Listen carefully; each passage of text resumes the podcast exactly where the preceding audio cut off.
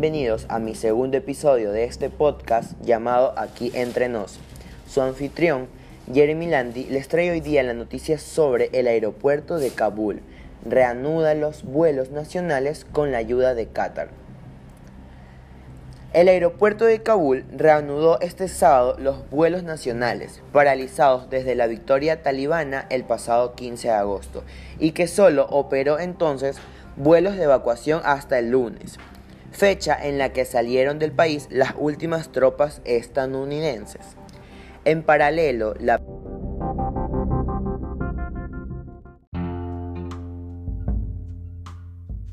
La protesta de mujeres en Kabul terminó abruptamente después de que los talibanes comenzaran a disparar al aire y arrojar gases lacrimógenas.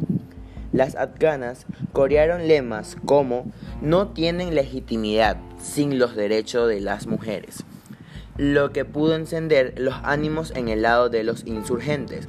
Momentos después, se plantaron frente al Ministerio de Defensa para honrar a los antiguos miembros del ejército afgano, que murieron luchando contra los talibanes. Fuera de las protestas, el país sigue parcialmente paralizado, sin gobierno y sin actividad en el sector público. Esta fue la a continuación del anterior episodio y así culminamos con esta noticia. Tengan bonita tarde.